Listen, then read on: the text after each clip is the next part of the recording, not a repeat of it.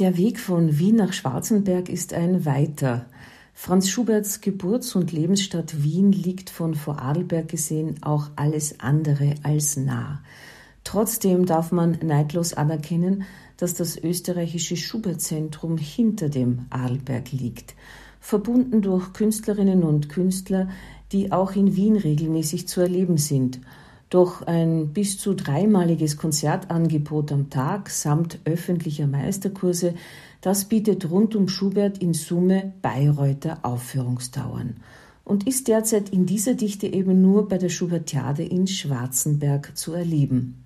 Das lockt allen voran ein deutsches, Schweizer und britisches wie internationales Publikum zu den Konzertblöcken. Viele Besucher stimmen ihre Urlaube danach ab. Örtliche Musikschulkräfte spielen vor dem Angelika Kaufmann Saal in Schwarzenberg Bearbeitungen von Schubertschen Hornduetten live und mitten im ballierenden Publikum. Das Pausensignal live musiziert. Den Dauerregen und die prallgrünen Wiesen ringsum kümmert's wenig. Schubertianer nehmen sich Zeit und diese Ruhe überträgt sich mit Sicherheit auch auf die auftretenden Künstlerinnen und Künstler. Ist man einmal da, ist alles gut. Das Stammpublikum kennt sich und schätzt das, was es erwartet. Höhepunkte der letzten drei Tage waren mit Sicherheit Christoph Brigadiens kluge Mischung aus Liedern von Franz Liszt, Karl Löwe, Ludwig van Beethoven, Edward Grieg und klarerweise Franz Schubert.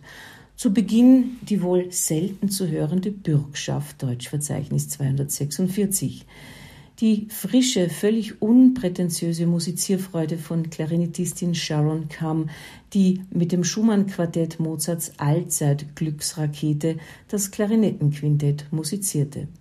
Christian Besuidenhut, der dem Nachbrau eines Hammerflügels aus der Werkstatt von Konrad Graf um 1819 eine Klangvielfalt entlockte, die die folgenden Konzerte mit modernem Steinway auffallend eintönig erscheinen ließ wunderbar zu erleben, wie die junge Generation ihr Publikum begeistert. Die Grazerin Sophie Rennert, direkt und umjubelt von den Festwochen der alten Musik angereist, interpretierte Robert Schumanns zwölf Gedichte von Justinus Kerner und eine Schubert-Auswahl. Konstantin Krimmel wagte sich abschließend über den Taucher von Friedrich Schiller und gewann.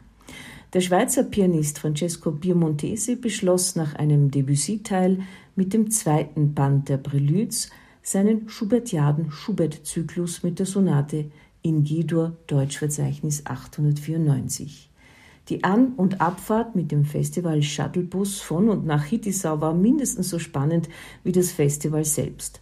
Saß man doch mitten unter Gleichgesinnten, die absolut keine Mühen scheuen, um ihre geliebte Schubertiade zu besuchen. Publikumsnachwuchs ist nach den Worten des langjährigen Intendanten Gerd Nachbauer auch jene Gruppe, die in der Pension endlich das machen kann, was sie schon immer tun wollte. Man sieht sich Anfang Oktober in Hohenems. Alter spielt dabei absolut keine Rolle. Die Begeisterung für Schubert und kalkulierbare Konzerterlebnisse machen es möglich.